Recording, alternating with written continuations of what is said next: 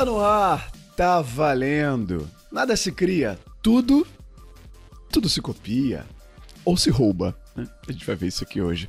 Citando Chacrinha, na abertura desse podcast, estamos de volta com o oitavo episódio da série Playbook. Eu sou Nélio Xavier e hoje aqui comigo estão os seguintes artistas. Ela, ela é artista de verdade, né? Do tipo que tem DRT, que faz filme, que vai pra Cannes, né, Gustavo? A, a atriz, diretora, roteirista, professora, o turbilhão criativo desse podcast, Gabriela Manhani, tá com a gente hoje. Seja bem-vinda, Gabi. Oi, pessoal, boa noite. Cara, esse é um tema que eu gosto muito. Eu acho que eu falo isso em toda mesa. né? Mas esse é um livro muito, muito bom. Quem não leu tem que ler. Obrigatório. Ah, mas você, você foi embaixadora desse livro aqui nos bastidores, viu? De, de fato. E ele, para completar, ele dá vida às marcas com identidades visuais fantásticas. O ilustrador, autor e designer, o sensível Michael Moura, o artista por trás das capas desse podcast, tá de volta aqui na mesa de hoje. Seja bem-vindo, Michael. Valeu, valeu. Cara, vai ser muito bom falar desse livro, que eu acho que todo mundo que é artista ou ilustrador rouba bastante, né? A gente gosta, uma coisa que a gente faz é roubar muito para poder nascer umas capas. Então eu fico feliz do- pelo convite. Vamos nessa. Legal, vamos dissecar o processo criativo de criação das capas desse podcast aqui hoje também. Para fechar essa mesa, você já está vendo se está no Spotify, se está no YouTube. Se não, pega um pouco de Meyer, mistura com o Analytics e adicione uma pitada de C-virologia. O resultado? O resultado será este homem, o comendador com alma de artista. Gustavo Esteves está na mesa de hoje. Que isso, na moral. Muita honra. Eu fico aqui, muito. Eu só participo do Insider pra poder o Nelly me encher a bola toda vez que apresenta. Aí eu, depois disso aqui eu vou embora, gente. Vocês nem sabem. Eu mando áudio depois do Vai, WhatsApp e ele bota aqui no podcast. Obrigado pela moral. Uma honra estar aqui. Esse livro que, que a gente vai debater hoje, pô, eu gostei tanto que comprei todos do autor, do Austin Kleon. E, e é um livro que, inclusive, eu recomendo para todo mundo, porque muita gente já talvez fizesse isso sem ter um entendimento aqui. Exato. Gustavo e Michael mostraram os três livros do autor aqui, encheram o bolso do Austin Kleon com os direitos aí de compra do livro, com certeza. E você Não, já mas viu... o mais louco, Ah. o mais louco é que eu fui comprar. Eu, eu ia comprar o Roubo como artista. Aí eu vi que tinha um segundo. Aí eu falei, ah, vou comprar o segundo também. Aí no link apareceu um que terceiro. Eu falei, nossa, É, claro. espero que Eu não tenha comprei escrito mais assim na nada. Amazon. A Eu comprei assim na magia, Amazon. magia da o kit, o kit Austin Kleon. Falei, obrigado, Amazon. Fudendo a minha vida desde então. Pois é. Você já viu a capa desse episódio feita por este homem que tá aqui também, Michael Moore, então você já sabe que o papo de hoje é sobre criatividade. Agora, a ideia não é a gente cagar regra como ser criativo, mas sim abrir e discutir uma das obras mais lidas do mundo sobre o assunto. Roube como artista, que é o título do livro da vez desse playbook, e o seu autor Austin Kleon, como já disseram o nome aqui, tem o mérito de ter conseguido explicar de forma simples nesse livro o processo criativo. Mais do que criar, combinar pode ser a palavra-chave para trabalhar essa, que é uma das soft skills mais valorizadas do mercado, a criatividade. Gabriel, antes do BG, deixa essa mente livre, sobe um BG especialmente criativo para o programa de hoje. A expectativa tá alta, hein, para esse BG.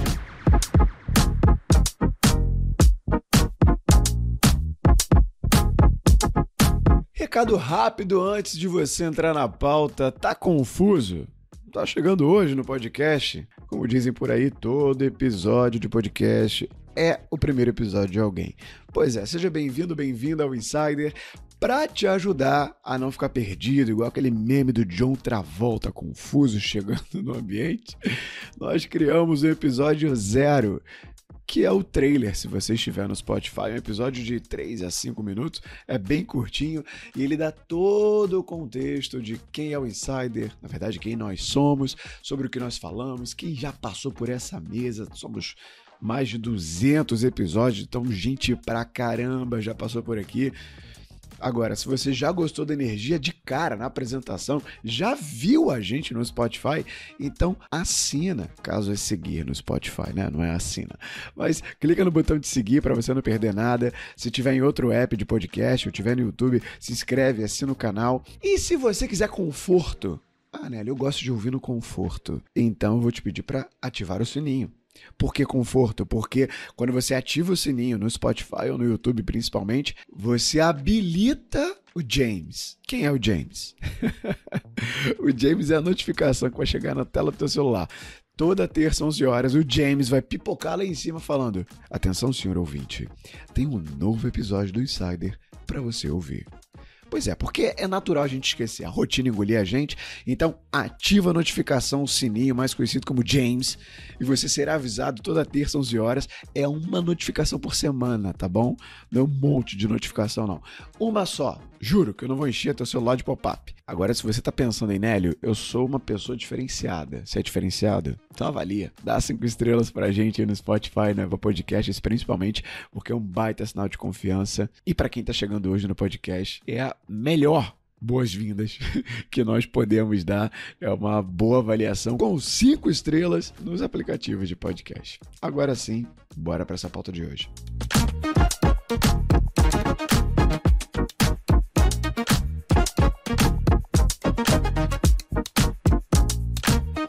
Vamos lá. Para a gente começar esse papo, eu quero colocar essa para Gabriela Manhani. E aí, claro, né, todo mundo vai ser convidado a dar a sua participação para entender o principal legado do livro. Assim, o principal legado do livro para vocês sobre o que é ser criativo. Qual foi? Traz aí, Gabi. Principal legado do livro. Primeiro que o livro é todo muito especial. Eu nunca vi ninguém pegando esse livro sem ficar entretido ali folheando, porque ele é muito bonito visualmente e tem muitos insights legais. Acho que para mim o principal foi perceber que nenhuma ideia vem do zero, que a gente ter esse banco de histórias, banco de referências, até a, o aspecto visual dos projetos é tão importante. E, inclusive, depois desse livro, eu comecei a pensar mais nesse lugar estético dos projetos, assim, o que, que eu imagino, por exemplo, no roteiro, o mood do roteiro, com imagens e referências visuais. Eu não fazia isso antes, e aí eu fui percebendo quanto essas referências são importantes, te ajudam a visualizar o que você quer. Esse foi o principal para mim. Legal, legal. Eu, eu gostei também dessa. A gente vai chegar no ponto dos diferentes estímulos criativos para que você consiga conectar as coisas. Eu, eu me identifiquei muito com essa parte. Acabou sendo o principal ponto que eu resgatei de, de você, por exemplo, fazer uma mudança, mudar de lugar, mudar de casa, fazer uma viagem diferente, sem a intenção de, ah, farei isso para ser mais criativo. Mas aí, naturalmente, depois você vai vendo o efeito disso no que você faz. Maicon, completa aí. O que, que você trouxe de legado desse livro? Cara, depois de ler esse livro, foi que eu comecei a usar o termo farofabilidade. Farofabilidade. Olha aí, vai Porque... se juntar a sevirologia as palavras mais ditas do Insider aqui. Cara, farofabilidade, eu sou muito fã de farofa. E farofa Sim. é a coisa mais fácil que existe de fazer, que é você pegar tudo que você tem, sua bagagem, sei lá, a bagagem que você tem na sua geladeira de restos, né? Jogar a farinha que você já tem, que é sua, e você criar algo novo. E quando eu li esse livro, eu, tava, eu lembro que eu tava muito travado na escrita. Aí, depois você lê ele, é muito louco. Não sei, não sei se vocês, mas você lê ele carmente, tipo, meu, criatividade é uma coisa muito difícil. Porque você vem em um lugar, é um músculo que você precisa exercitar, aí você lê o livro e fala, ah, beleza. Então, se eu pegar tudo que eu tenho de bagagem, colocar a minha farofa, a minha farinha, misturar aquilo, vai dar algo novo. Cara, foi isso que eu tirei do legado. Foi a ideia de que tudo que eu já vi, tudo que eu já experimentei e senti, eu posso pegar, colocando um pouco de mim virar algo novo, sabe? Gostei do termo farofabilidade. Já, já anotei um insight aqui. Anotei um insight aqui. e você, Guga? Para mim, são, é o ponto 2 que ele leva no livro e ponto 5. Ponto 2 ele fala sobre não espere até saber quem você é para começar. E o ponto 5 que ele fala sobre hobbies e projetos paralelos. É importante, estava colando aqui, que está sublinhado aqui no meu, no meu livro. Porque esses dois pontos para mim são muito importantes. Eu, particularmente, sempre falo que a gente tem que tentar ter hobbies na nossa vida que não tem nada a ver com o nosso trabalho. E muitas vezes a gente acaba tentando conectar os nossos hobbies para também coisa do trabalho, né? É, o tempo todo. Parece que a galera tá numa, numa pegada, ou, ou melhor, para eu poder parecer mais jovem, vou falar igual o Diego Cidade, tá numa pega de parecer que tá alta performance o tempo todo. É assim que tá jovens se comunicam pega. hoje em dia. É, já eu tô, tá eu tô aprendendo Tá com o numa Diego pega. Cidade. Aí ele fala, a galera tá numa pega de alta performance, não sei o quê. Parece que tudo que você faz na vida tem que ter o fim de você trazer isso pro trabalho. É, cara, um dos meus hobbies prediletos é ir pra praia, um dos meus segundos hobbies prediletos é jogar videogame. E eu não conecto porra nenhuma disso com o trabalho. Só que isso muitas vezes desperta, às vezes, é, para mim, criatividade. E aí, uma coisa que, que o rei Roberto Carlos uma vez Nossa. falou numa entrevista, pra você Tá vendo? Farofa Ele falou habilidade, pô. Ele- tu foi de videogame pra não. Roberto Carlos muito rápido. É, pra tu ver. Porque eu já. Tá maluco, o rei? É, ele tem gravador espalhado pela casa dele inteira. Porque ele falou que ele não sabe quando a criatividade vai surgir. Mas quando surgir, ele aperta a REC onde ele estiver. É o que eu faço com o meu celular hoje em dia. Eu tenho. Toda vez que me vem alguma ideia, eu anoto, brother. Foda-se, sacou? Tipo, eu deixo Sim. gravado no meu gravador aqui. Sem brincadeira nenhuma. Eu tenho uma porrada de áudio anotado aqui no meu gravador. Ô, Gustavo, realmente você volta? aqui. Senhora. Que horas você volta pra reescutar seus áudios? Então, eu deixo ali. E aí, eu anoto o nome do, do áudio, eu anoto com o título ou a ideia que eu tive. E aí, Uhum. em vários outros momentos, eu, eu chamo isso de gaveta. Porque eu, particularmente, me acho e me considero uma pessoa super criativa. Só que essa criatividade demais, ela também faz com que você tropece, você enrole você mesmo nela. Porque não necessariamente toda coisa que eu tenho que é criativa, que eu acho legal, ela é para ser usada naquele momento para mim da minha vida, Sim. ou naquele momento do meu negócio, ou naquele momento do meu cotidiano. Só que eu não quero perder isso, então eu deixo anotado. E aí, toda vez que eu tenho. A gente vai fazer alguma coisa na vida mesmo, assim, tem que pensar na criatividade, eu resgato essa minha gaveta de ideias. E eu ou- ouço de novo, eu vou levando os meus títulos ali de áudios, lembrando o que, que eu falei. Falo, porra, esse áudio aqui faz sentido, por exemplo, para esse momento agora, que eu estou tentando pensar nisso na minha vida pessoal ou nisso na minha vida profissional. E eu resgato ali o que eu chamo de gaveta de ideias. Um exemplo claro aqui, tá? Eu sou tão fã desse livro Roubo como Artista que eu escrevi, é, tentando ser muito baseado nesse livro Roubo como Artista, um livro chamado Não Seja um Chefe Babaca, com 12 pontos para você não ser um chefe babaca. E toda vez que eu tinha uma ideia sobre esses pontos, eu escrevia, eu botava um áudio no meu gravador e depois transcrevia esse áudio em texto no Word e deixava salvo lá. Esse livro, ele tá lá, muito tempo já. Tipo, preciso de um revisor, alguém para mexer.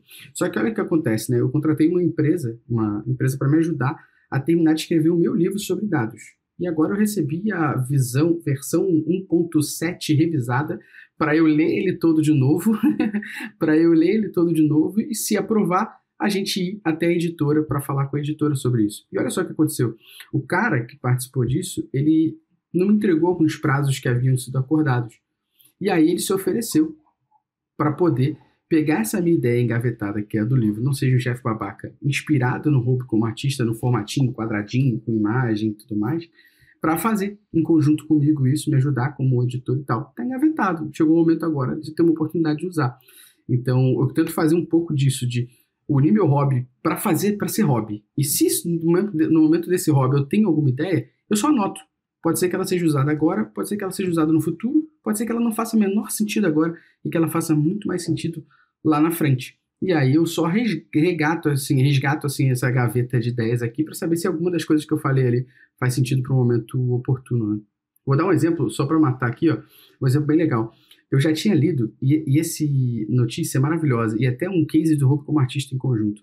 O Metallica ele utiliza dados do Spotify para produzir seus shows. Essa notícia, sei lá, é de 2018, 19. Eu já tinha notado essa ideia na época que eu li dentro da minha gaveta aqui do gravador. Chegou então o momento do Rock in Rio. Metallica estava no Rock in Rio. O que, que eu fiz então? Gravei o Reels contando essa história com o fundo do artigo e soltei. Ele teve mais de 18 mil views no Instagram da Métricas Boss. Mas é uma parada que já estava pronta há muito tempo. Só foi lançada no momento oportuno, por exemplo. E aí eu falei do case roubo como artista, me perdoa. Que esse, esse Reels ele viralizou pra caramba, né? E aí um monte de gente que curtiu o Reels depois postou essa porra. Sendo que sem ser da gente aí, ó. postando como é que o Metallica utiliza dados, não sei o que. Eu falei, filha da mãe, né? Nem pra dar a notinha que viu aqui. Cara, só aproveitando essa ponta da gaveta rapidinho. Ponta da gaveta é bom. É, o meu último livro, O Segredo de Susan, ele, a ideia dele surgiu há uns três anos atrás. Só que é como o Gustavo disse, aquele momento eu não estava pronto para escrever aquela história. Aí esse ano eu falei, pô, não sei se vou lançar alguma coisa, vou ver o que tem na gaveta. Aí encontrei aquela ideia, fui pegando algumas referências, ah, beleza, isso aqui caminha para isso, e lancei o livro. Então a ideia de ter uma gaveta para todo artista é a salvação total, né? Porque às vezes você nunca está preparado para uma ideia, ou ela ficou ruim naquele momento. Em vez de jogar fora, guarda, deixa lá esfriando. Uma hora ou outra você resgata ela. É, é legal que a Gabi perguntou se ele escuta, eu tenho vários problemas com notas, cara. Eu tô tentando me policiar pra, tipo, voltar nelas. Que eu anoto e beleza. Aí, de é. repente, eu lembro da nota. Porque você vai fazendo, por exemplo, um, um armário infinito, uma gaveta que vira um armário infinito e você vai munindo, vai enchendo de coisa. E assim, como, como filtrar isso, né? Foi uma provocação que a Gabi fez. E mais, aí já vou atrelar um ponto do que o, o Austin traz no livro, de, de você de fato copiar, né? De você se encher de referências lá, bagage, Gabagin, que ele fala, Gabage, Gajab, sei lá. Entradas, inputs. Só que nem tudo é valioso para ser utilizado. né? Nem, nem, toda ideia você vai transformar num livro, né? Como o Gustavo está trazendo um exemplo aqui. Então, como, como filtrar esse valor de uma ideia ou saber o que você vai copiar? Gabi, queria te ouvir. Eu vejo que essa cópia de ideias não é literal, como se você fosse pegar, por exemplo, ah, o mesmo assunto que você viu em algum lugar, é roubar a ideia, ou mesmo falar sobre o mesmo tópico. Pode ser que, por exemplo, você vai num bar de jazz e aí você vê a relação ali dos músicos e isso te dá uma ideia de dinâmica. Então, é, não precisa ser literalmente aquilo que está acontecendo. São pequenas nuances. Uma vez eu fui no show da Lineker e aí o, o maior insight que eu tive foi, cara, como existe espaço para cada pessoa que tá na banda. Eu fiquei impressionada, porque tinha um momento da pessoa que estava na bateria, o momento das pessoas da segunda voz, o momento de quem estava na guitarra, e era um momento mesmo, assim, ia para o centro do palco e era apresentado para o público, e eu nunca tinha visto desse jeito. Eu achei incrível, eu, eu vi que isso era uma forma de valorizar o time, de valorizar cada pessoa que estava ali, não era só assim, ah, a vocalice deu. Eu achei isso incrível. Então, um, foi um insight que eu tirei de um momento de lazer que não tinha nada a ver com o meu trabalho, mas que acabou sendo um baita aprendizado sobre liderança, sobre formação de time. Eu vejo que é esse o, o pegar, talvez estar com a cabeça aberta para conseguir aprender o que vem em vários momentos, mesmo que seja em um rolê, mesmo que seja com seus amigos ou num hobby, como o Gustavo falou. E, e canalizando isso para as áreas em que você precisa de solução, o roteiro que você está fazendo, a arte que você está fazendo, o livro que você está escrevendo. Ah, Eu achei legal isso porque eu também tenho uma história de que eu tirei. E aí lá vou citar esse podcast novo, acho que é o podcast mais citado na história do Insider. Guerras Comerciais. Que o Gustavo também adora, enfim. Tem. Porra, tá maluco. É um podcast maravilhoso.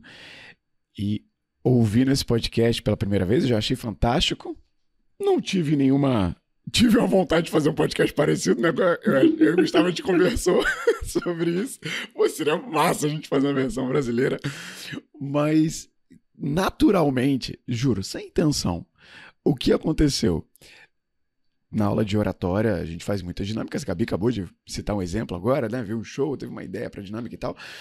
E eu acabei tendo uma ideia de fazer uma dinâmica na aula de vendas de guerras comerciais, guerra das marcas. Foi simples. O podcast me veio na cabeça, os professores lá do clube estavam discutindo, cara, a gente precisa de uma dinâmica para fechar esse dia de aula aqui. Eu falei, pô, que tal a gente colocar os alunos como se fossem representantes de marcas e montar pequenos duelos, assim.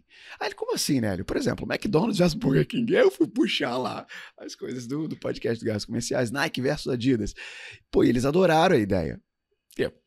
Eu tirei a ideia do que é um podcast, que eles fazem uma série maravilhosa e vale a pena conhecer, para colocar alunos aplicando técnica de oratória e tal.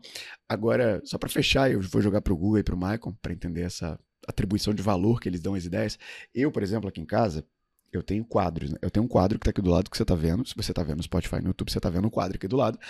E aqui no cômodo atrás, eu comprei aqueles quadros adesivos de parede, um preto, que você escreve com giz, e eu colei, fiz um, um, uma horizontalizada aqui, de, tem uns dois metros de quadro. E eu anoto muita coisa. É justamente é como se fosse o gravador do Roberto Carlos nesse momento. Eu acredito que seja isso. É como se fosse o gravador do Roberto Carlos. E tem giz, tem pilô espalhado pela casa. A janela, eu já escrevi coisa na janela aqui também. Agora, isso é o, é o que eu chamo de. O, o, primeiro passo. É, o, é a sala. É a sala das ideias. Eu não uso tudo que está na sala das ideias. Eu só uso as que. Só ficar um pouco estranho. Eu só uso as que eu levo para o quarto. Ficou mais estranho é, ainda porque você é. falou não, que mas ia é uma boa analogia. É, se não tivesse ajudado, eu ia passar batido. É que a série bateu aqui. Pois é, eu só uso as ideias que eu levo pro quarto. E o que era o levar pro, pro quarto? O segundo passo é o Trello. Então, eu categorizo tudo que tá anotado. Eu não vou falar que eu tenho uma periodicidade certinha, né? Porque vai parecer toque. Ah, deve ter. Mas, mas deve ter. mas assim, mais ou menos mensalmente, mais ou menos mensalmente, ah eu filtro tudo que tá na sala, apago todos os quadros e eu só coloco pro quarto, no caso Trello, aquilo que eu vejo que vai ter um, uma continuidade, sabe? Que tem um efeito prático. Uhum. É assim que eu faço essa atribuição de valor. Tirando a analogia aí do Sally 4. Vai lá, Guga. Cara, é, primeiro, eu, eu acho que esse livro, na realidade, ele é um serviço às pessoas deixarem de botar desculpas e ficarem muito desesperadas com aquilo que produz.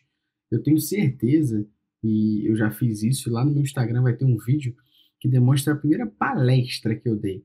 Tava na casa dos meus pais, é, eu não tinha nem webcam, comprei webcam. Aí, tipo, eu percebi que a janela ia sair, então eu fechei a cortina. Aí eu botei uma camisa social, porque eu queria parecer mais importante. Comprei um headset, que eu não tinha headset, com um microfone bom. E minha palestra cheia de S, cheia de R, puxando, chiando pra caraca. Não que eu não faça isso hoje, mas eu comecei, cara. A, a, a diferença de, de quem tá fazendo agora com zero resultado para quem não tá fazendo, é que alguém perdeu a vergonha foi lá e fez, tá ligado? Essa é a grande diferença. E acho que esse livro é um serviço a isso, a fazer com que as pessoas tirem as barreiras da frente para começar. E aí foi que a Gabi falou muito bem. Eu acho que tem as pessoas que interpretam por um lado equivocado do livro, que é roubar de fato. É eu chegar e falar que eu tive, que a Gabi teve uma ideia aqui numa conversa com a gente, eu ir lá e lançar essa ideia antes da Gabi falando que eu pensei num belo dia, numa tarde chuvosa de domingo. Isso, na realidade, não é roubar como artista, isso no mais singelo carioquês é filha da putagem. É diferente, sacou? é diferente, entendeu? Eita, garantiu o Ed explícito dar... no Spotify, mas eu vou. Mas, mas falando sobre, sobre isso, eu vou dar dois exemplos que eu acho que são bem bacanas. O exemplo número um foi o Rafael Reis, que já esteve com a gente aqui, amigaço meu querido. Ele me falou que ia fazer um, um artigo no LinkedIn, né, de um post no LinkedIn, sobre verdades inconvenientes de SEO que todo mundo deveria saber. Eu falei, cara, na hora, na conversa com ele, eu falei, tu me inspirou a fazer. Eu falei, tu me inspirou a fazer um de analytics. Quando você lançar o teu, eu vou curtir e vou comentar, dizendo que você me inspirou a fazer um desse para mim. Show, ele show. Ele postou, eu curti, comentei e um monte de gente respondeu o meu comentário dizendo que eu deveria de fato fazer. A primeira coisa que eu fiz quando criei o meu artigo no blog da Métricas Boas e também no LinkedIn, e isso agora vai se tornar um podcast, um episódio do podcast, a primeira coisa que eu fiz foi referenciá-lo. O meu querido amigo Rafael Reis fez um artigo chamado Verdades Inconvenientes sobre SEO e eu me inspirei a trazer o mesmo tema para Analytics. Porque a ideia não é minha, meu irmão. E eu demonstrei um carinho e gratidão por ele ter feito isso e eu ter me adaptado a isso. Isso não é roubar. Eu poderia nem ter feito isso. Outra pessoa poderia ter se inspirado com ele e fazer um outro. Isso não é roubar. Isso é você simplesmente se inspirar com algo.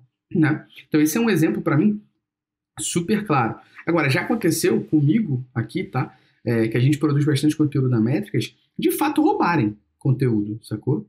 Tipo, roubarem até outras coisas. Pô, outro dia, um evento bem grande que vai acontecer esse ano, é, me chamaram para palestrar, eu falei que não podia, mas fui conhecer o evento, fui entrar na página do evento e tinha uma pessoa com a camisa menos AX mais dados. A camisa da pessoa tava menos a X mais Mas das não era, não era, não era da MB. Não era da MB, não comprou nem na lojinha, fez nada. Uma fonte Olha, horrorosa, parada sacanagem. totalmente diferente. Aí eu olhei e falei assim, tá vendo? Isso é, isso é roubar. Porque, tipo, É. a pessoa roubou. Detalhe, isso tá registrado no INPI. Se eu quisesse, eu podia, tipo, ir para umas esferas que não há necessidade. Mas é, existe. Uma outra questão que já aconteceu foi um diretor de uma grande empresa me pedir o adesivo, me pediu o adesivo e riscou o nome da Métricas. Qual foi? E depois fez uma palestra botando lá, porque nós somos uma empresa, pum, menos AX mais dados. Só que ele se ferrou, porque várias pessoas que estavam nessa empresa eram alunos nossos, tiraram foto. Mandaram pra gente, Sim, caraca, o cara tá usando vocês sem citar. Aí eu fui, mandei e-mail pro cara, falei assim, pô, irmão, desnecessário. O senhor nem tem concorrente, qual é o motivo, sabe? Pior de tudo, você se queimou à toa. Mandei, aí dessa vez eu tretei com ele, porque é um diretor de uma grande empresa multinacional fazer isso. Isso é roubar. Isso de fato é roubar. Não é se inspirar. E eu acredito que o que o Austin Kleon fez foi deixar o título de uma forma com que chame muita atenção das pessoas, mas a gente poderia trocar do roube como inspire-se, que acho que seria mais o que ele quer dizer no livro como um todo. Exato. Ele, ele pontua muito isso, essa diferença de plagiar Ah. e copiar. Exato. E até eu vou- exato. Eu vou jogar, vou jogar para o Maicon agora. Ele fala sobre o processo de engenharia reversa como um caminho que faz muito mais sentido para você, além de, claro, referenciar as pessoas, mas saber copiar da maneira certa. Por exemplo, é, quando você pega. Vou pegar esse exemplo agora que você deu do menos achismo, mais dados. Ah, pô, pega a engenharia reversa do motivo da frase, o porquê que foi criado. Pô, a proposta é que você confie nos números, né? E você não tome decisões sem basear em nada, só no achismo. Pô, beleza. Com- Analisando a engenharia reversa disso, cria, cria o seu. Você tem os elementos dispostos. Você desmontou o quebra-cabeça e tá tudo ali. Agora, se você usar igual e não referenciar, é complicado. Não, Queria... E- Pode falar, pode falar. E, Nelhão, a pessoa pode ter ouvido uma frase dessa em algum lugar e não saber o autor.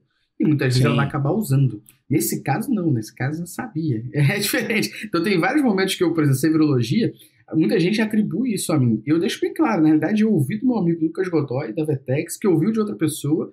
A autora Sim. é a pessoa que está pulverizada. Porque a grande verdade, no final das contas, é que o conhecimento está pulverizado pela sociedade. Exato, exato, exato. Eu quero saber de ti, Maicon. Você já aplicou esse processo de engenharia reversa para alguma ideia, para alguma coisa? E mais, depois a Gabi também complementa. Já foi plagiado?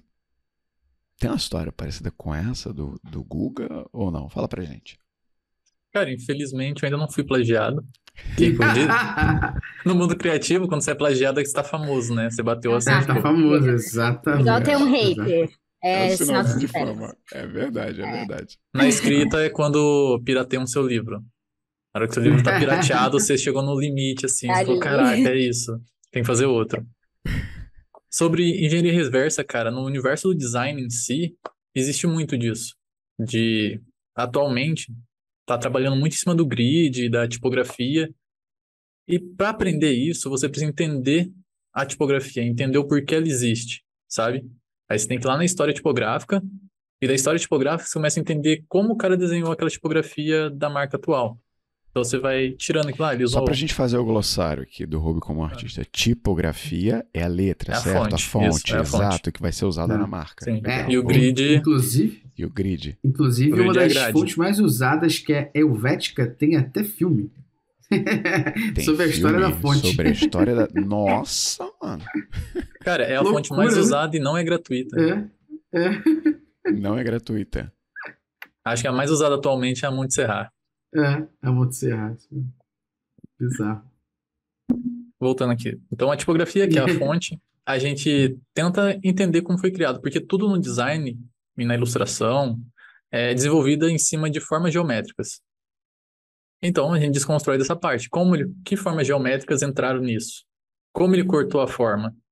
Que grid ele usou? Então, vai descendo até chegar no ponto em como ele chegou nisso. De onde a referência, se é uma fonte, uma tipografia faroeste, Uhum. por que ela é do faroeste? O que tem isso a ver com aquilo, sabe? Então, nesse mundo criativo, da ilustração também, essa ideia de como eu vou fazer, tem a capa do, do episódio vai sair essa semana, e até o Anélio deu a ideia, aí eu fico pensando, mas como eu vou fazer isso? Por onde eu começo? Sabe? Porque quando a gente vai ilustrar, ou até mesmo escrever, ou atuar, talvez, A gente pensa no final, sabe? Eu não sei, joguei aqui. A gente pensa na ideia de final. Eu sei como vai ser o desenho, mas como eu começo por ele? Sabe? Sim, sim. Eu sei, eu- quando eu escrevo um livro, eu sempre sei o final do livro. Eu até falo, eu sei o spoiler do livro, que é o final. Eu sei que tal pessoa vai morrer no final. Mas como ela vai morrer até lá? Sabe? Em que ponto ela chegou para morrer? Vou dissecando tudo Irado. isso até chegar no início e falar, pronto, esse é o pontapé inicial.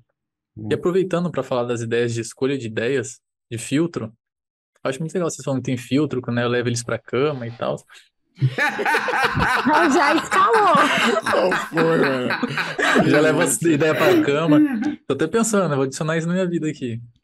Ah, tá. Eu achei que tu ia adicionar isso no- na capa do podcast. Já vetar, já. É, eu aqui, ó. acho boa, eu acho Um uma boa. ladrãozinho na cama. Qual foi, cara? Cara, eu preciso muito adicionar filtro. Eu tenho um- uma, uma ideia que é o absorvente. Que às vezes você tem uma ideia muito boa, você viu um. Você viu, você viu alguma coisa, como vocês, viram um podcast sobre marcas, aí você absorve aquilo, você vira um absorvente, aí você gosta daquilo e quer fazer igual. Só que a ideia às vezes não vale a pena naquele momento. Só que você não percebe isso, você absorveu tanto que você vai e começa a fazer, beleza, vou fazer isso, aquilo, mas tem um monte de coisa, você não faz nada. Eu tenho, eu tô tentando me policiar porque eu tenho muitos problemas. Eu vejo algo, eu gosto e falo, putz, eu posso fazer isso. Como eu faço? Aí eu começo a dissecar. Não, ele fez isso porque ele fez aquilo, vai puxando aquilo, eu começo a fazer, aí chega no ponto que eu desisto do projeto. Tipo, ah, tem tanta coisa pra fazer e mais um projeto. Era eu, Nelly, Sabe? com Figma, até você me ajudar. Aí deu certo, aproveitando, deu certo? Deu certo, deu certo, deu certo. Mas, ó, Michael, isso aí, cara, a gente, quando começa a trabalhar com negócios, a gente começa a entender, né, que a gente não produz pra gente, e sim pros outros, né? Então, uma das coisas que, que eu comecei a aprender um pouco, até, cara, podcast mesmo. Eu tinha, eu tenho uma ideia de fazer um podcast chamado Merda Acontece, por exemplo.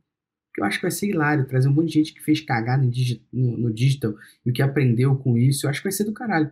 Só que antes de eu sair fazendo e gastar esforço com isso, eu vou tentar validar, de certa forma, essa ideia. E aí a gente, pelo menos eu, né, que, que é ansioso, criativo que curte as coisas, a gente fica desesperado. O meu time aqui até brinca, fala assim, cara, por que, que tu fica curtindo teus posts no Instagram? Foi porque eu achei irado, porra. Mas é teu post, é, porque é meu post eu não posso curtir, porra. Se pudesse, eu até comentava, achei do caralho, pô. Mas não, não? Alguém que assume, né? Eu curto Pô, mesmo. é, eu achei legal, caralho, pô. Quem, quem Mas fez a é gente incrível. tentar. É, a gente até tentava lidar com, com o mercado. Ai, ai, que coisa Sim, sim. maravilhosa. Ó, va- vai complementar, Michael? Vai lá, vai lá, vai lá. Não, eu só ia trazer, porque ele falou de podcast, eu lembrei do Mais Que Coisa, que é um podcast que eu tenho com amigos sobre literatura. E nasceu muito disso. Eu, eu comecei ouvindo podcast, escrevendo no Google, podcast literário, que eu só queria ouvir sobre isso. Então fui juntando essa bagagem, aí eu encontrei esse amigo, ele falou, vamos fazer, vamos, eu quero fazer assim, assado, os podcasts tinham duas horas, as referências, eu falei, é isso, a gente tem que fazer isso. Só que daí respirei, calma, duas horas? Ah. Eu vou conseguir falar de um assunto por duas horas? Sabe? E os outros podcasts era sério, eu falava, não, eu quero fazer um podcast sério, quase um insider da literatura. O que tá acontecendo agora? Um Nossa. playbook. Gostou, né, né? Só, Você, só que eu sou essa é assim. referência de seriedade, meu amigo. Tá, Você viu? tá legal, hein? Então, daí eu falei, não, eu não sou assim, eu não, não falo sério. Às vezes eu me perco no que eu tô falando e vai acontecer no podcast, acontece. E eu falo, cara, vamos colocar uma meia hora de podcast, vamos fazer isso. Comecei a cortar. As capas, eu falei, a gente vai fazer rabiscado, porque eu não tenho tempo de fazer a capa. Mas precisa ter uma capa legal. Então eu vou rabiscar um desenho e a gente vai colocar. E isso vai criando uma identidade, sabe? É o produto mínimo viável que chama, Isso mesmo. que é você É, entender a é, forma mais fácil sim. de fazer, já que você quer fazer, em vez de você absorver aquela ideia toda lá de fazer um podcast de duas horas, super sério, falando sobre literatura. Eu não ia conseguir. Ó, e aí se conecta a outro livro que a gente já leu, que é Essencialismo, né? Isso é Sim. verdade, playbook número 7. Olha, só para endossar isso que o Michael acabou de falar, o, as formas geométricas, né, a origem, o como começar a colocar para fora aquela, aquele rompante criativo, eu vejo isso, e eu vi isso, na verdade, na entrega do, do Brand Pack, lá do, do Sr. Michael, do, a identidade visual da marca, do Inspire, o X, eu passei para eles fontes do X-Men de verdade, de revista em quadrinho. E, cara, a explicação dele de como ele vinculou a forma geométrica ao X do X-Men, eu me apaixonei, eu quase me emocionei. É porque eu não sou de chorar, senão eu choraria vendo a explicação da marca.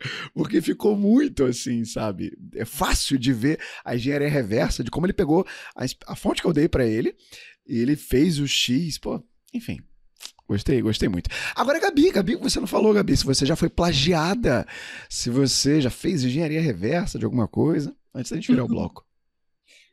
Já fui plagiada em pequenos, pequenos projetos, nada muito grave, mas... Famosa, né, Michael? Já foi plagiada, então uhum. selo de famosa não. na Gabi.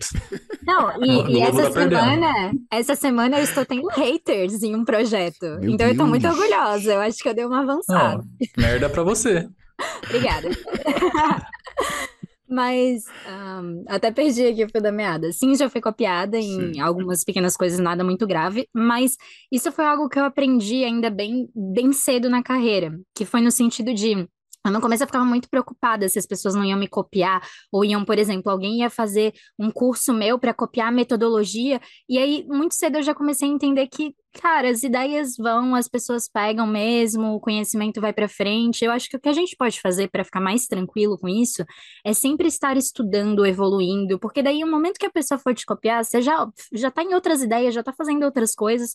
Algumas coisas são um pouco é, incontroláveis de acontecer, ainda mais quando você lança uma ideia, um projeto na internet. Né? Então, isso pode acontecer.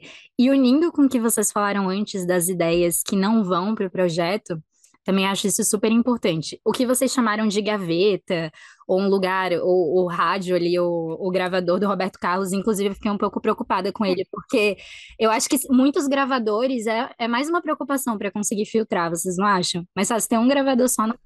enfim. É, é, é, eu concordo, eu... concordo. Talvez se os gravadores fossem divididos em áreas da vida, mas enfim, tentando organizar aqui a, produção de ideias do Roberto Carlos, ideias aí pra ele. Roberto, mas... Carlos, Roberto Carlos com certeza faz parte da audiência do Insider, tá ouvindo esse podcast nesse momento. Com certeza, já deixa aí, né? pra ele. Eu chamo de ideias soltas, o que vocês chamaram de gaveta, enfim, né? Todo projeto meu tem uma área em que eu coloco ideias soltas, que são ideias que surgem durante o processo, que talvez façam parte daquele projeto e talvez não. Por exemplo, numa palestra criativa, às vezes surgem várias ideias loucas de estratégia de entrada, de saída, de objetos que eu posso trazer. Eu coloco nas ideias soltas, às vezes faz sentido e às vezes não. Isso me dá mais liberdade para descartar com mais facilidade as ideias, sabe? Pensar assim, não, isso daqui talvez vá para um outro projeto. Eu sinto que a criatividade, quanto mais a gente usa, mais ela vem. É até uma das frases básicas né, da criatividade, mas eu realmente sinto isso. Acho que a gente não não tem que ter medo de entregar ideias, de ser criativo o tempo todo. Às vezes existe isso, né? Eu não vou falar minha ideia para as pessoas não pegarem a minha ideia do meu projeto. Eu já acho que quanto mais a gente falar, incentivar, inspirar outras pessoas, mais ideias vêm para a gente também. Não existe isso da sua criatividade acabar se você sempre estimular, exercitar. Boa. E para fazer virada de bloco, com essa galera criativa trazendo sugestões criativas para você estimular sua criatividade. Criativamente, eu quero pedir para você nos dar cinco estrelas no Spotify. Por quê? Porque nós não somos motoristas de Uber, mas nós fazemos a sua alegria. Nós te levamos de um ponto A para um ponto B. É, ah. te levamos de um ponto A. Ah, essa foi boa, viu? Não somos Criativo. motoristas de Uber, mas te levamos de um ponto A para um ponto B. Exato. Então, tá vendo a gente no Spotify? Spotify e no Apple Podcasts. Avalie a gente. Quero lembrar que eu ia falar, não, nós já fomos superando. Até poucos episódios atrás, nós tínhamos mais avaliações no Apple Podcasts do que no Spotify. Mas agora já passamos lá no Spotify, nossa audiência é maior no Spotify. Então tá gostando do papo aqui? Tá de fato nutrindo a tua capacidade criativa? Deixa cinco estrelas pra gente, é um baita sinal de confiança. E vale dizer que aqui na descrição tem os arrobas em cima do nome de Gabi Manhani, Gustavo Esteves, Michael Moura, meu também, para você acompanhar a gente lá nas redes sociais e seguir tendo acesso aos vulcões criativos de cada um aqui do podcast. A gente tem o... Pode falar, Guga. Não somos Uber, mas nós ajudamos na sua viagem. Afinal de contas, você possivelmente deve estar ouvindo Insider e parabéns pelo bom gosto. Porque o ouvido fica perto do cérebro. Que isso? Nossa. Na moral, hein? Ele puxou um aplauso pra ele mesmo. Que é isso? É, é tipo seu próprio Ai, post. Foi de palma, só apertar assim? Eu Meti- curti isso o aí- meu post ao vivo. que é isso? Exatamente. O ouvido fica perto do cérebro. Pô, se você tá ouvindo Insider, sinal de que você é inteligente. Muito bom, muito bom. Então, virada de bloco feita. Eu quero voltar agora para a senhorita Gabi Manhani com o ponto dos estímulos criativos. A gente já falou aqui sobre. A, a, gente, a Gabi citou a história do show, eu falei lá do outro podcast também que eu tirei uma ideia. A gente já pontuou algumas coisas, e lá no livro, o Austin estimula e diz que, de fato, você, sei lá, para uma boa vida, você também cuidar da saúde, ele chega até nesse ponto. E além disso, você, por exemplo, se mudar de casa, ou então você fazer uma viagem, ou ter uma mudança grande na vida, até no quesito comportamental, por exemplo, maternidade ou paternidade. Tudo isso pode dar mais espaço para você ter essa criatividade a teu favor e também aí vem a polêmica. Dar mais espaço ao analógico, ao caderninho com o lápis e a caneta, do que ao digital, é defendido como um estímulo maior à sua criatividade. Eu queria entender como vocês enxergam isso e se de fato vocês abraçam mais o analógico, se já perceberam o efeito de uma grande mudança na vida de vocês no quesito criativo.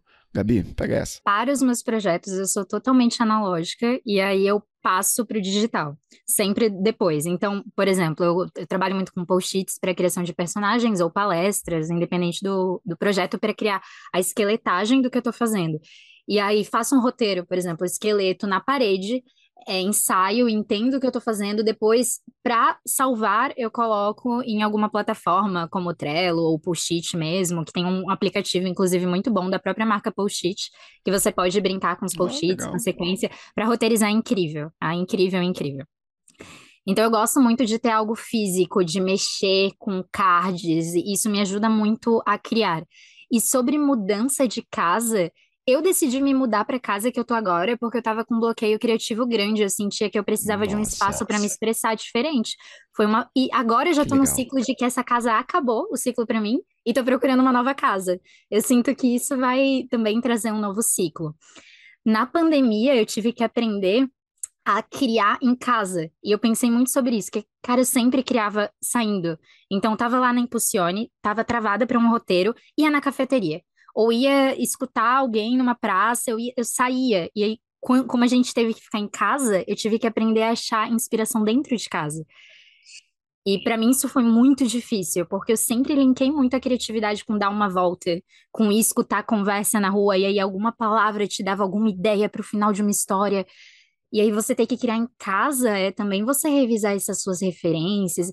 A gente tem um universo hoje na mão, né? Dá- para ver podcast, filme e, e tudo. Então, não necessariamente precisa ser dentro da sua casa, mas é, dentro da nossa casa também tem muita coisa para a gente se inspirar, que a gente passa todos os dias e não presta atenção.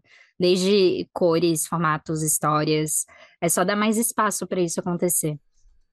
Cara, eu tô, eu tô notando aqui, mas não sei se vocês ouviram bem o que a Gabi falou. Ela mudou de casa, porque sentiu que estava com bloqueio criativo. Meu, isso aí Ela é eu uma criativa. O jogo mudou de nível agora, você, tá, você não tá entendendo.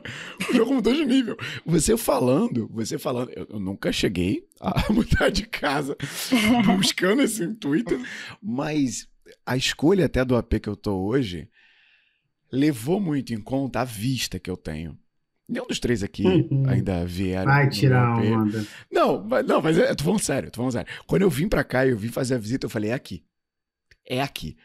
Por quê? Porque eu tenho uma vista, acredito que o adjetivo melhor é privilegiada, de fato, que eu olho pro Cristo Redentor, olho pra montanhas do Rio de Janeiro, que a vista é muito bonita, de fato. E, cara, essa vista me inspira muito. Eu, eu sinto que quando a, a Gabi mencionou, ah, poxa, criar dentro de casa, o que, que eu faço? Eu sento no sofá ou eu me debruço na janela, eu paro, olho pro céu todo dia, às 5 da tarde, tem uns passarinhos verdes que eu não sei o nome que passa aqui voando. Maritaca. Maritaca, né? Olha aí, muito obrigado, Gustavo, muito obrigado. E, e, nossa, eu não sei que, que- a fonte, mas é uma inspiração e, e acontece, e rola. Lógico que não é. Ah, né, você abre a janela, olha pro céu, vê o passarinho e vê a ideia. Não, não é assim. Não, não é instantâneo, papum. Óbvio que não. mas acontece. Então isso foi até um ponto que você falando agora, você me fez pensar nisso. A vista, por exemplo, na minha casa é um estímulo criativo. É a minha ferramenta para quebrar bloqueios criativos. Guga, pega... Cara, ah, vai lá, vai lá, vai vou só adicionar um ponto que eu lembrei agora, eu já tinha até apagado essa informação na minha cabeça.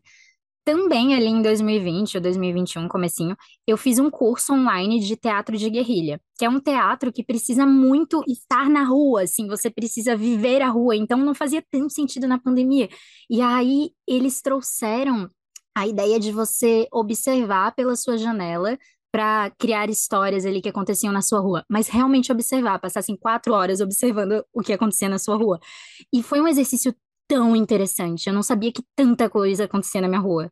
Assim, desde pessoas que também estavam olhando para a janela, pessoas que passavam ali. E tudo isso é história, porque o, o cotidiano é muito interessante e a gente não presta atenção tudo é muito interessante.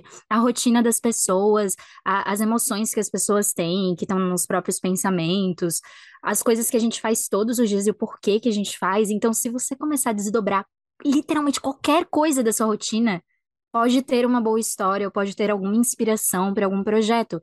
Basta você se dedicar um pouco e dar esse espaço para criar. Eu sinto que esse lugar que a gente tem muito acelerado de ah, eu preciso produzir, preciso produzir, corta um pouco a criatividade, porque a gente não se permite se debruçar sobre um objeto só, um item de criatividade só. E é daí que vem as ideias mais profundas, as histórias mais legais. No meu caso, no meu caso é que é o contrário, eu tenho que me concentrar para não ficar prestando atenção na vida fora da janela, porque aqui é o caos. Aqui é o Central Park Carioca, meu amigo. Aqui, como é que é? O filho chora e a mãe não vê.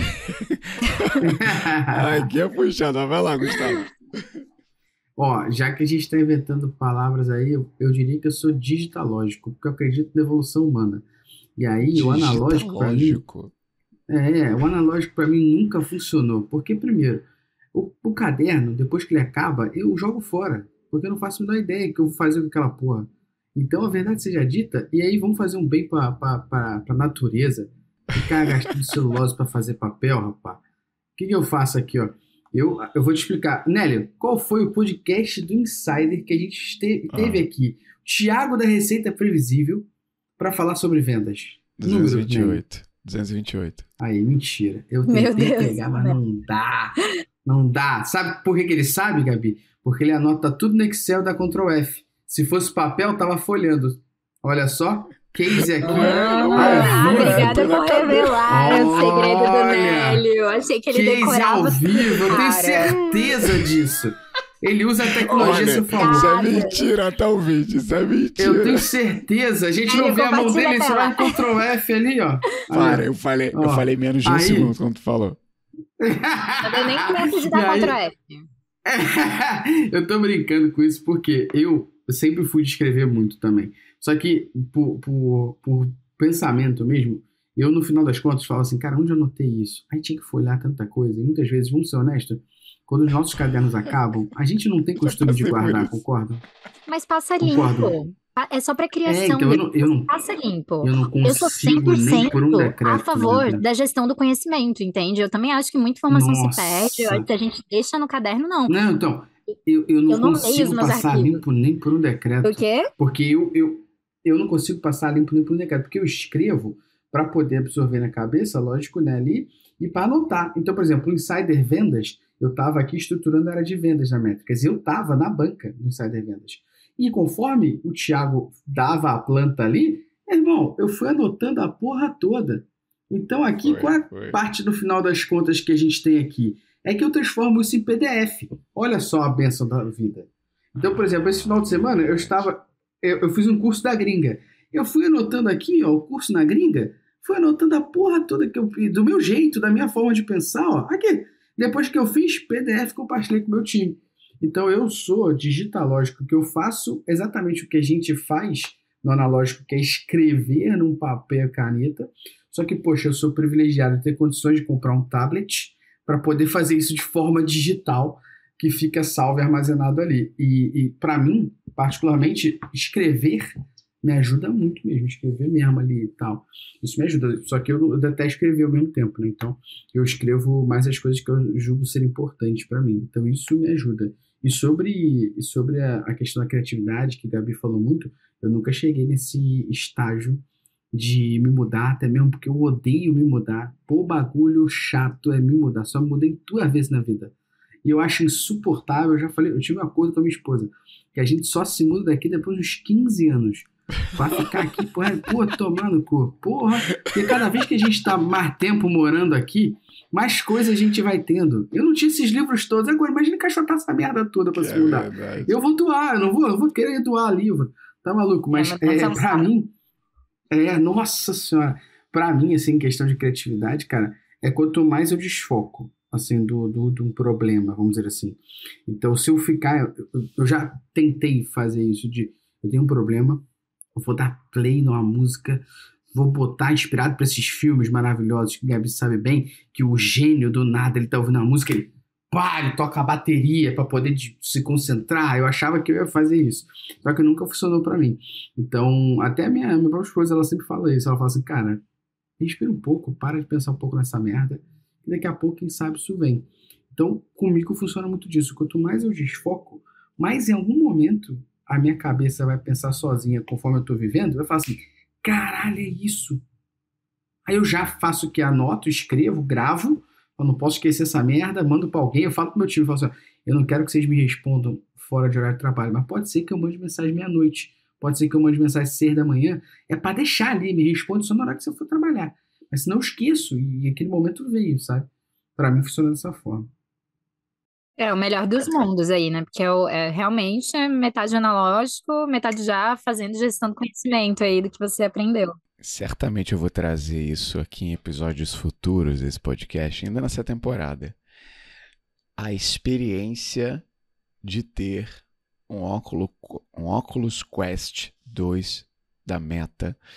Eu adquiri um recentemente e eu estou experimentando a loucura, acho que é o melhor adjetivo, que é ter realidade virtual para você fazer as coisas. E assim, tem um. Cara, tá, tá sendo muita loucura. Eu escrever e o negócio tá. Eu tô me sentindo o Tony Stark na sala dele de classe.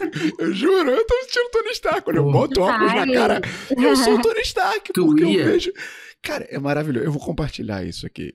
Tu gente, ia Por pirar favor. então. Tu ia pirar então. Teu maluco, muito piroca das ideias, chama José Vinagre. Cada vez que ele faz uma parada, ele se Vinagre, inspira em alguma coisa. Ele é muito piroca das ideias. E aí ele fez um, um- ele foi palestrar no evento da Hotmart e ele foi de óculos igual do Tony Stark, cavanhaque, camisa com a, a paradinha aqui. E aí olha o que, que ele fez. Ele falou assim: agora que eu dei a introdução para vocês, eu vou fazer uma pergunta. Eu falei, sexta-feira, pode ativar o modo conversão? E vocês vão responder, sim, seu Stark. Se a força de vocês for muito forte, eu ativo o modo conversão. Vamos lá, galera, show. Aí ele, sexta-feira, posso ativar o modo conversão? Aí todo mundo no Hotmart lá né, no evento. Sim, seu Stark. O bagulho dele é que acendeu no chapa. Acendeu. Puta, que inveja. Isso aí eu assumo que eu vou roubar como artista que eu vou fazer uma merda dessa. Maneiraço. Que irado! A Que camiseta dele, a genial. camiseta dele. É, é aquele momento que tu vê o meme acontecendo, que tu pensa e fala assim, o filho da... O miserável é um gênio. Sim, sim, sim. Cara, e, e é, o, é o digitalógico, né, que você provocou É. aqui. Cada vez mais, claro, acho, é óbvio que eu não vou, não- eu tenho a noção de que isso não é acessível para todo mundo, é? mas assim, como qualquer nova tecnologia, o que você, o que você falou aí do Pô, o tablet para você escrever as coisas, né? há- Ah. Sei lá quantos anos atrás, é, era muito Sim. menos presente um tablet na mão de alguém para poder fazer isso. Sim, sim. Assim como essas novas tecnologias virão a estar presentes. Antes de eu migrar, eu quero jogar para o Michael aqui para saber. Já, já vai pensando aí, tá, Michael? Eu vou encher minha água, gente. Vou pedir um minuto para encher minha água. Mas o, o Guga falou, a gente já falou do gravador aqui do Roberto Carlos, espalhado pela casa, de horários inoportunos que vêm ideias. Eu parece que é batata. Eu desligo o computador, sabe? Tem aquele, aquela rotina de close, de fechar a lojinha. Desligo o computador, tiro tudo da tomada, desligo o, o mouse, o teclado e tal, apaga a luz. Apago a luz e saio do cômodo aqui de trabalho. Parece que as ideias estavam assim, esperando, assim. Vai, vai, vai, sai. Sai do cômodo, vai, vai, vai, sai do cômodo, sai. Cara, eu saio do cômodo, vem. Pá, pá, pá, pá. Pá, é- eu não vou falar que acontece todo dia, né? Porque eu também não sou um, sei lá, um Da Vinci, eu não sei lá se o Da Vinci era assim. não teve ideias geniais, mas acontece muito. Se eu quero ter uma ideia, é isso. Para de trabalhar. E acontece. Eu quero saber do Michael, é, e da- depois da mesa, claro, qual a ideia mais maluca que vocês já tiveram num momento completamente aleatório? Cara, ideia maluca é complicado porque eu acredito que todas são. Minhas ideias, tipo. Eu tenho uma aspira meio louca, assim. E. Voltando um pouquinho na ideia de, tipo, qual momento tem ideias. Antigamente eu lembro que eu tinha ideias no banho para escrever ou fazer um desenho. Eu gritava pra minha noiva e falava: Letícia, pega papel e caneta rapidão aí. Ela vinha, eu anotava. Isso era frequente. Hoje em dia, eu acho que meu cérebro se acostumou com, com a ideia de dar ideias. E eu fico feliz, eu, eu dificilmente tenho bloqueios criativos. E quando eu tenho, é muito rápido. E quando é algum projeto, eu tenho o poder do aluno atrasado em trabalho. Sabe quando você leva ao trabalho no domingo? Pô, calma aí, o poder do aluno atrasado no trabalho. É Exatamente. incrível. Que é quando você faz do- falta dois dias para entregar, você não fez nada ainda, porque você tá travado. Aí naquele dia você fala, pô, é isso, você termina. Nada com uma pressão, né? Pra fazer, ó, Exatamente. É. as coisas acontecerem. Cara, tem uma marca A que eu fiz chamada tá- Inspire, que eu fiz assim, ó. Bateu Qual um dia né? antes. É brincadeira. Caralho! A cara da, a cara da Gabi foi maravilhosa. Você tá Ela vendo teve isso? revelação. Você tá vendo isso? Que plot twist. Não, brincadeira, foi assim não. Na verdade, não lembro, faz um tempinho. Não vou prometer que não foi. Hoje em dia, não. Hoje em dia, às vezes eu tô de boas, tranquilo, daí eu olho pra eles e falo, pô, peraí, escuta essa. Eu conto uma história pra ela, ó, já pensou se o cara faz isso, aquilo, aquilo, aquilo? Daí ela fala, entendi nada. Eu falei, pô, é muito boa essa ideia. Só que nisso, Entendi eu nada, parei, muito boa essa- é, eu parei de anotar. Porque eu percebi que quando eu falava pra ela em voz alta, minha mente gravava. Aí, de repente, eu falo, ah, vou escrever alguma coisa. Vem aquela ideia, sabe? Vem aquela Uhum. ideia de algum, daquele momento que eu falei em voz alta, porque eu lembro da reação dela, eu lembro do momento, do local. Aí foi como conselho, sabe? Tipo, observar em volta. Cara, a ideia mais maluca que eu tive, assim, é de um livro que eu tive em 2017. Essa ideia eu não escrevi ele ainda, que eu não tô pronto. Eu tatuei o nome Nossa. do livro nas costas. Nossa. Error 404. Pô, isso que é ter confiança, hein? Caraca, você teve ideia do livro, tatuou o livro, mas não tá pronto. Caraca, Não, mano, que sim. virada. Eu tava no Esquece, banheiro. Gabi. A gente não tem mais ideia pra contar depois dessa. Pô, não, que isso. Aí Pô, teve é- uma ideia e tatuou, cara. Puro suco de lei da atração, gente. É, É. isso. Uma hora vai vir, pô. Não, eu lembro dessa ideia porque é real, assim, quando você tá no ambiente. Eu, eu fazia um curso no Senac na época, de técnico em RH. Aí eu fui no banheiro, eu tava começando a ler ficção científica, eu tava no banheiro, aí de repente veio essa ideia de um garoto que ele é. Que ele é um erro no universo. A mãe dele, o futuro tá perfeito. Perfeito, não tem nada de errado. Ele é um erro no universo, presta atenção. O futuro tá perfeito, incrível. E existem estu- estudiosos que vêm pro passado para ver por que deu merda no passado, pra eles não repetir essa merda. Aí no livro vai ter explicação do porquê eles não têm documentação, tal, todo o caos que teve até chegar lá. A mãe dele vem grávida pra cá. E tem ele no passado, só que existe uma regra que diz que não pode trazer nada e não pode deixar nada. Então ele é um, uma incógnita, ele não existe, não era pra ele estar ali naquele momento. Aí a, a ideia era muito louca, porque começou a vir na minha cabeça naquele momento mesmo, no banheiro. Que viagem é essa? Eu comecei, cara, eu comecei a pirar dele no banheiro, num banheiro de um prédio, olhando pra janela, e da outra janela, um cara gritando com ele, que é o chefe dele. Ele ia no banheiro do prédio ao lado porque ele não gostava do banheiro do prédio que ele trabalhava. Ah, o, o personagem no banheiro. E eu já tava achando que era você no banheiro. Não, já eu tinha tava no banheiro. já, Não, não era bem isso eu não. já fui embora aqui. Ô, Maicon, tu teve essa ideia aqui no Brasil mesmo? Foi. Ou tu tava na Holanda comendo space cake? Só pra saber. Não, não, tava aqui mesmo, noção. Tava aqui no interiorzinho de São Paulo. Interiorzinho de São Paulo tem muito verde aí, tô ligado. Tem, já por isso. Aí eu tive essa ideia em 2017. Sim. Aí eu tentei escrever algumas vezes, não saía por conta da linha do tempo, todo o trabalho que tinha, que ter- tinha que ter. E na época eu não trabalhava, tava procurando trabalho, terminando o curso, não conseguia sentar para escrever. Então depois eu lancei Não Quero Patos Elétricos, agora em 2020, e eu já tinha tatuado. Então essa ideia tá, tá guardada ainda, tá tatuada nas minhas costas, mas um dia ela nasce. Eu acho que foi a, a minha ideia mais maluca, além de tatuar o nome do livro, Porque talvez, se eu nunca lançar o livro, eu posso falar que é só um erro de sistema. Não, é, não. Olha aí. Não, você meteu um James Cameron. Ah, não vou fazer Avatar 2 porque não tem tecnologia para isso ainda. Não vou fazer o livro que eu não tô pronto. Mas vamos lá. Gabi e Gustavo. Ideias malucas, vem, veio alguma em mente em momentos me aleatórios. Veio, me veio uma história bem aleatória em mente. Uma vez eu fui para um retiro budista para conhecer.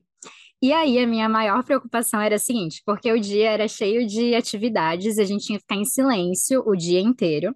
E tinham vários momentos de meditação olhando para a parede. Então você tinha que ficar na parede olhando e com 40 minutos de silêncio, sem se mexer, sem coçar, sem fazer nada. Vários ciclos disso durante o dia. E a minha maior preocupação era: e se surgir alguma ideia? Assim, eu posso anotar, eu posso fazer alguma coisa com isso, porque, cara, eu ia ficar desesperada com isso. Porque, hum, imagina, em silêncio o dia inteiro, sem conversar com ninguém, a minha cabeça ia ficar borbulhando de ideias. E assim, nesse dia de fato, eu tive muitas e muitas e muitas ideias, eu não lembro de nada, porque fui nessa promessa, assim, de que, ah, não, se for importante a ideia, você vai lembrar depois. O Henrique, que trabalha comigo, fala muito isso, porque ele faz muitos retiros e de silêncio por muitos dias. Eu sempre pergunto para ele, tá, e o que, que você faz se a ideia vem e você não consegue expressar? E ele sempre diz, ah, Gabi, mas a ideia volta se for uma ideia importante mesmo, bom que saiam os pensamentos. Só que é meio desesperador. Eu queria pelo menos ter um papel. As minhas duas ideias, elas têm a ver com futebol e são da vida, assim, tá? Ah, tem uma que é pesada, uma mais tranquila. Pesada é, tinha acabado de inaugurar uma quadra de futebol nova lá na favela da Cachoeirinha, no Complexo do Lins. E o pessoal falou: vamos jogar bola lá? Vamos embora jogar bola lá. Só que a, a, a parada era do lado uns caras que vendiam negócios que não pode vender. Os caras tudo armados. Eu já fiquei bolado ali, não passava raio laser com manteiga. E aí um dos caras falou assim: pode jogar? Um amigo meu falou: vai falar o quê? Vai dizer não pro cara? Vamos jogar. Beleza. Aí jogando assim normal, né? Por um breve momento você esquece que aquele cara ali é do movimento, né? Sim. Nada a ver com as calças. O maluco veio e deu a caneta nele. Sim. Gosta de viver perigosamente. É, não, eu senti a perna. Aí fui pro gol, aí ele chutou pro gol, tomei o gol, senti o ombro e fui embora pra casa correndo desesperado, porque achei que o maluco pudesse fazer uma merda comigo, porque eu dei a caneta dele. Essa foi a ideia muito errada. Não, peraí, peraí. peraí. Eu seguro... Você tava com medo do cara. Aí você não, teve a ideia. A gente foi jogar bola lá. A gente foi jogar bola lá. Um dos caras pediu pra jogar. Aí o nego falou: vai falar o quê? Vai dizer não pro cara? Deixa o cara entrar. No futebol, no meio do momento, tu esquece quem é esse cara e tal. Ele veio na fome para tomar bola de meio, eu dei a caneta nele.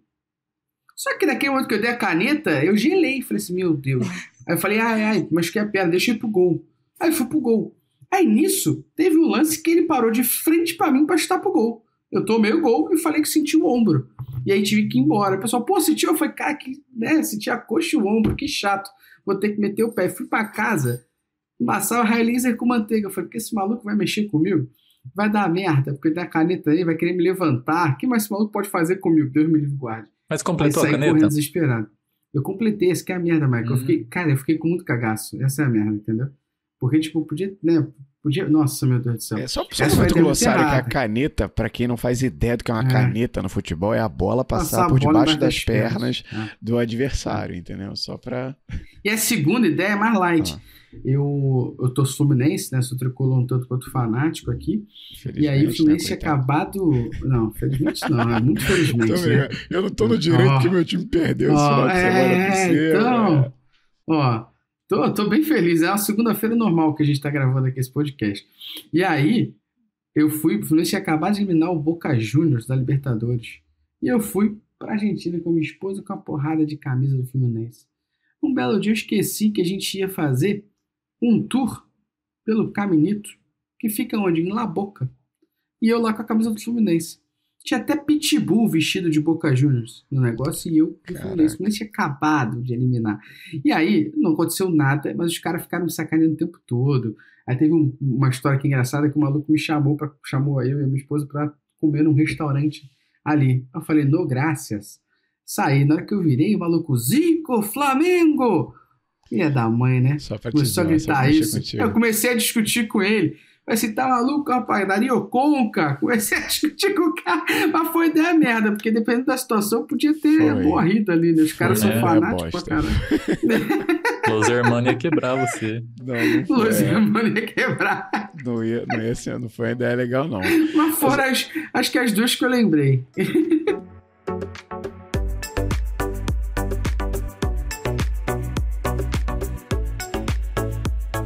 nesse papo que a pauta é criatividade, você já deve ter percebido, se não vai perceber com certeza, que a união de dois elementos, né, a mistura, é o que faz você ter essa bagagem criativa. E eu tô falando isso porque eu quero te apresentar, se você ainda não conhece, se já conhece, já vale fazer o cadastro, o Peixe 30, que eu falei que é a união do LinkedIn com o TikTok. O LinkedIn e o TikTok, se ele tivesse um filho, seria o Peixe 30. Por quê? Porque é uma rede social profissional, tal como o LinkedIn, só que no formato de vídeo curto, tal como o TikTok. É a união dos dois mundos, é a apresentação profissional da nova geração. Nélio, o que é o Peixe 30, cara? Do que, que você está falando? Seguinte. Grupo Ser Educacional, que é um dos maiores grupos de educação do país, lançou no início desse ano um novo jeito de você se apresentar para o mercado de forma dinâmica, moderna, humanizada. Uma plataforma que tem como objetivo promover networking, visibilidade e gerar oportunidades tanto para usuários quanto para empresas de forma gratuita. Esse é o Peixe 30. Eu sou criador de conteúdo, sou creator oficial, tenho selinho. Sabe o selinho verificado lá do Instagram? Pois é, eu tenho selinho verificado lá no Peixe. Sou um dos 20 creators selecionados para a plataforma. Produzo muito conteúdo de oratória. Quer ver vídeo de oratória do Nélio? Dica de comunicação verbal, não verbal, improviso, apresentação? Vai lá no Peixe 30. Como entrar? Aqui na descrição tem o link para você baixar o app. Tem no Android, tem no iOS, se cadastrar e já me seguir por lá. Eu peguei o arroba Nélio. Olha a marra, peguei o arroba Nélio. E só para te dar um norte, como é que você usa o peixe? As pessoas podem se apresentar para o mercado e literalmente vender o seu peixe gravando vídeos de até 30 segundos. Produzir, consumir conteúdo de qualidade. Tem muita gente boa. Olha só, eles selecionaram os melhores, ou quase todos os melhores perfis do LinkedIn e levaram também para o Peixe 30. Então tem muito produtor de conteúdo bom já produzindo conteúdo em vídeo por lá e é o futuro. Gente, vídeo curto é o futuro. Sem falar do disco gratuito que você pode fazer lá dentro. Enfim, o jabá já tá grande demais. Se quiser saber mais sobre o Peixe 30, clica aqui no ícone da descrição que você vai ser redirecionado diretamente para baixar o app e me, me seguir por lá. Claro, não esquece de me seguir por lá. Agora sim, pode voltar pro papo.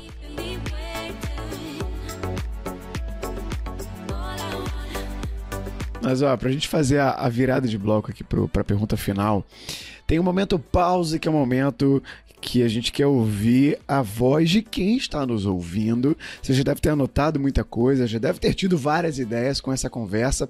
Agora, responde pra gente essa pergunta: O que de mais louco, mais insano você já fez para superar um bloqueio criativo? Para ter que criar alguma coisa? Quem trabalha com publicidade, eu imagino, deva ter isso uma Pô, tá pressão maluco, constante, é. né? Com E certeza, por, os e por caras. falar nisso, os, é, os caras têm que criar, né, o tempo inteiro. Eu já vou jogar É, pra né, você, toa Gustavo. Porque ficavam bebendo pra cacete. Já que a gente falou de publicitário, a pergunta final pra gente fechar esse bloco aqui é. Fechar o bloco? Não, fechar o episódio. Hum.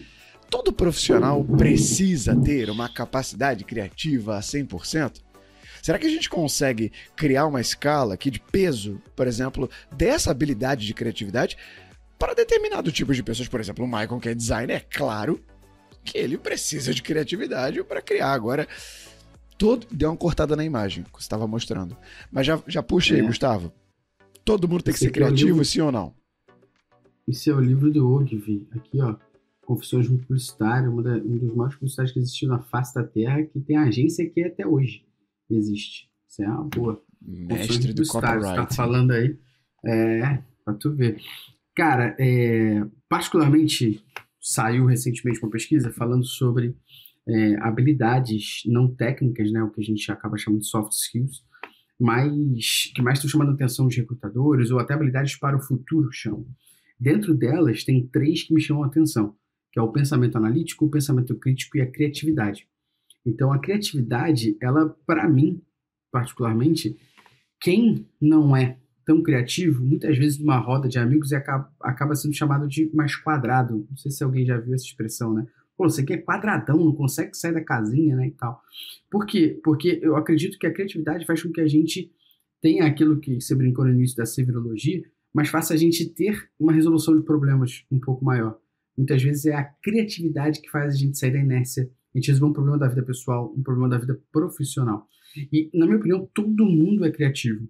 O que baliza isso ou não na criatividade das pessoas é o círculo que ela vive e a quantidade de pessoas que ela conversa que permite que ela viva num ambiente onde ideias são faladas sem algum tipo de crítica e onde ideias são faladas e a todo tempo são julgadas.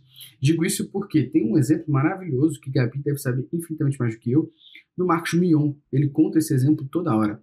Que ele era uma pessoa quadradona, tímida, tinha acabado de perder o irmão, e a mãe dele inscreve ele no teatro. E o intuito da mãe dele era, pô, fazer esse moleque se comunicar com os outros. E ele se encontra no teatro. Ele começa a, perder a inibição, porque o teatro força um pouco disso nele, ele tem que conviver com pessoas, ele tem que falar com pessoas, então ele perde a inibição ele começa a conviver com a gente, ele começa a se tornar mais criativo, ele começa a entender o que, que ele pode fazer, ele acaba atuando é, como ator durante um tempo, e depois, cara, para e pensa, é, essa liberdade que ele teve de ser o Marcos Mion que ele queria ser, ela foi exacerbada num local que, na nossa época aqui, era um local que permitia que esse tipo de criatividade fosse testado. Era um canal chamado MTV. MTV, nunca na Globo ele ia conseguir botar os piores clipes do mundo, mas na MTV era permitido. Então ele conseguiu botar a criatividade dele à tona num local que permitia que fosse criativo e testasse. Então, na minha opinião, acredito que todo mundo é criativo. O problema são bloqueios que muitas vezes a gente tem pelo local que a gente trabalha, pelas pessoas que a gente convive, da gente ter medo de ter ideias e essas ideias serem julgadas. Por isso que eu sempre, a minha opinião eu sempre falo, quando eu tô com, com um time ou com alguém, alguém fala, ah, tive ideia, mas é merda. Cara, mas fala. Às vezes a tua ideia merda vai encadear de alguém baseado na tua ideia merda, pensar em outra. Que pode ser a ideia foda. Sacou? Tipo, é uma ideia merda trampolim, né? É uma ideia trampolim. É, mas sabe, a, a tua ideia. Por isso, por isso que na publicidade existe um fenômeno chamado brainstorms, que a gente pode falar de toró de ideias. O toró de ideias nem sempre vai ter ideia boa. O toró de ideia vai ter ideia merda. Mas é, é, às vezes a construção deu dar uma ideia merda. O Michael dá outra ideia merda. A Gabi já dá uma ideia que não é tão merda.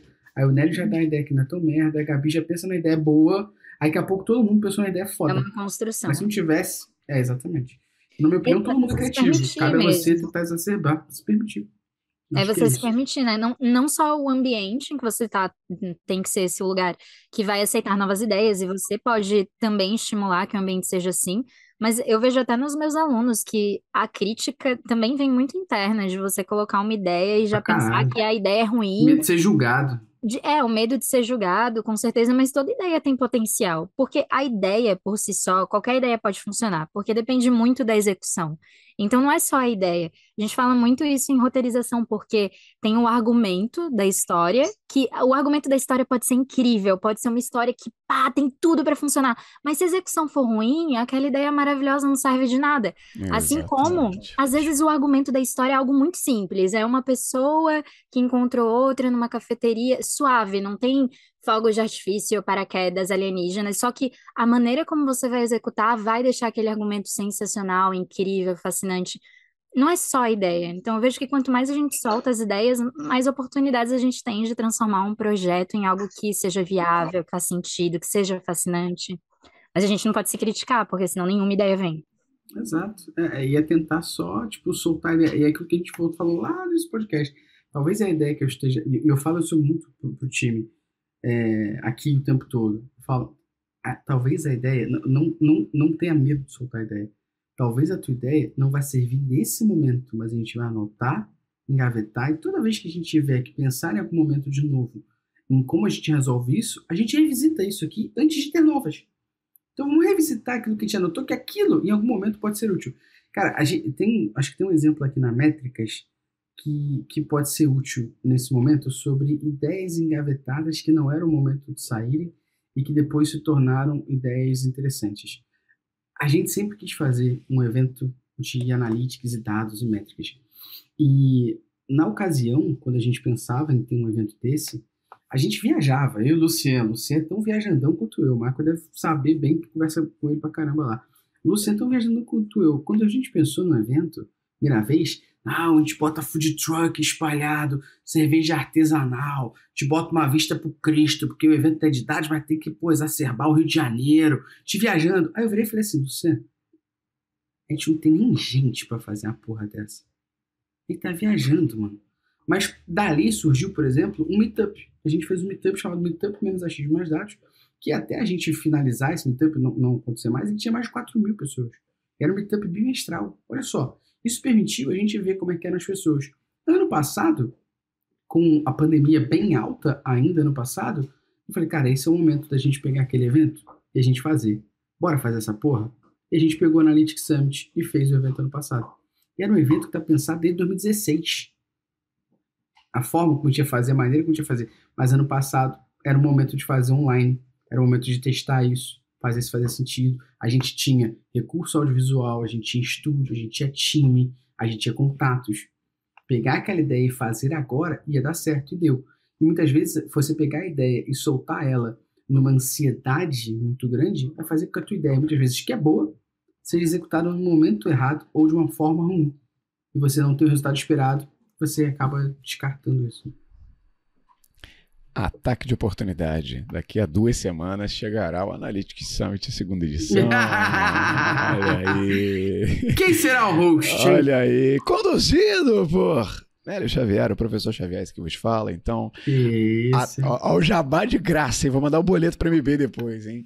pois é, se inscreve lá, Analytics Summit, clica lá no perfil do Google que você vai achar todo o CTA dele pro Analytics Summit 2.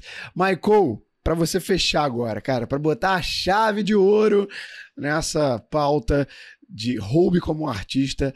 E aí, qual o peso da criatividade no teu trabalho? Todo mundo tem que ser criativo, senhor Moura. O que você acha? Sim. A criatividade, cara, como todo mundo já disse, todo mundo é criativo. Eu acredito muito. Eu tava até comentando hoje mesmo que um amigo comentou: Ah, cara, eu não consigo contar histórias. Eu falei, cara, a gente consegue contar histórias tão fácil que dormindo a gente conta. Os sonhos são histórias. Nossa, gostei disso, hein? Ficou bonito, né, O cara? maluco não é escritor à Gostei, gostei disso, hein? Ou podia ter uma mesa sobre sonhos, né? Eu ia achar tão interessante, assim, um especialista de sonhos, um, Nossa, cara, um psicólogo de sonhos. Oh, por favor. Já, já teve um episódio que falou. Um cara um chamado podcast que falou José. sobre isso.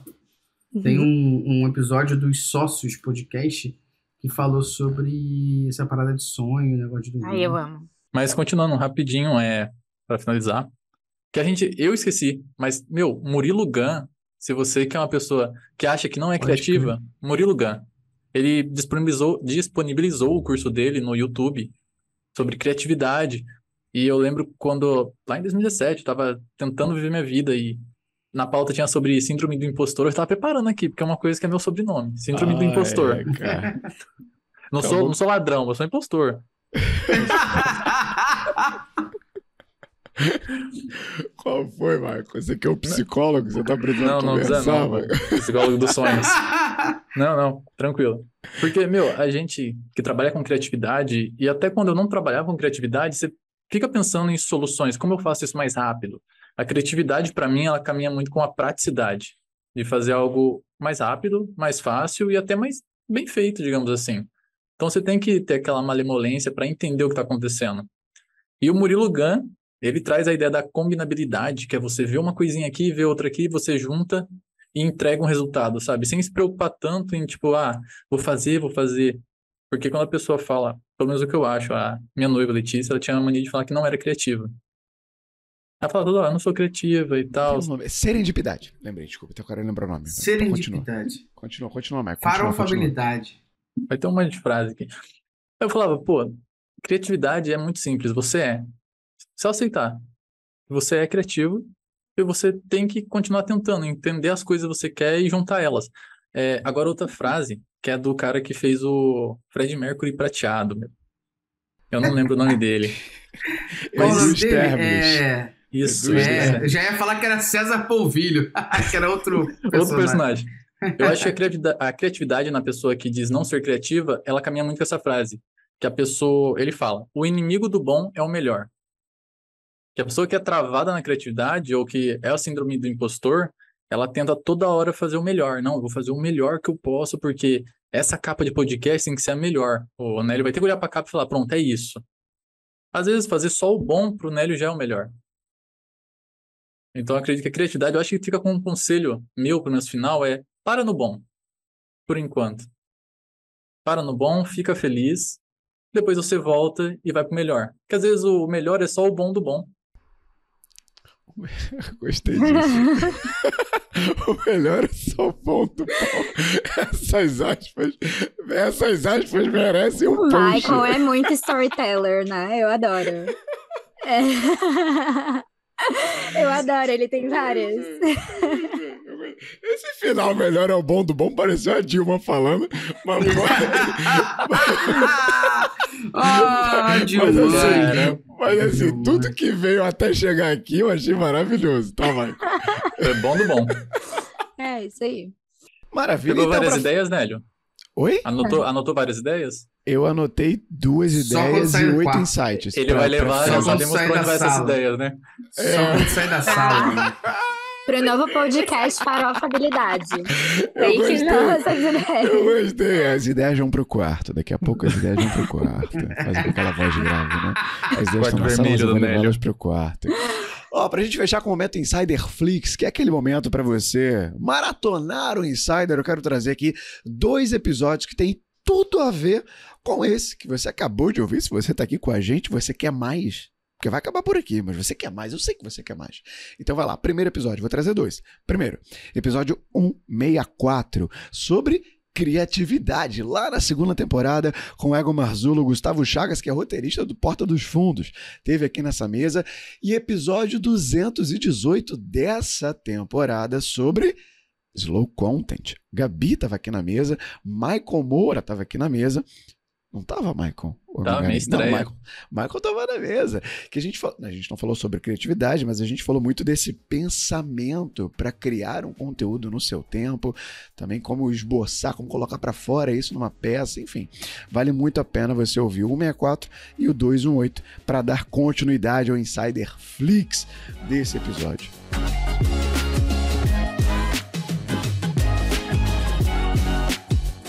Vamos aos créditos do programa de hoje. Produção e roteiro Nélio Xavier Ier. Yes, eu mesmo. Edição de áudio é por ele, Gabriel Matos. Capa é feita pelo ilustrador que estava hoje na mesa, inclusive, Maicon Moura. Marketing Social, Bruno Melo e Elizabeth Gradida. Apresentação nas vozes de Nélio Xavier, Gabriela Manhane, Maicon Moura e Gustavo Esteves.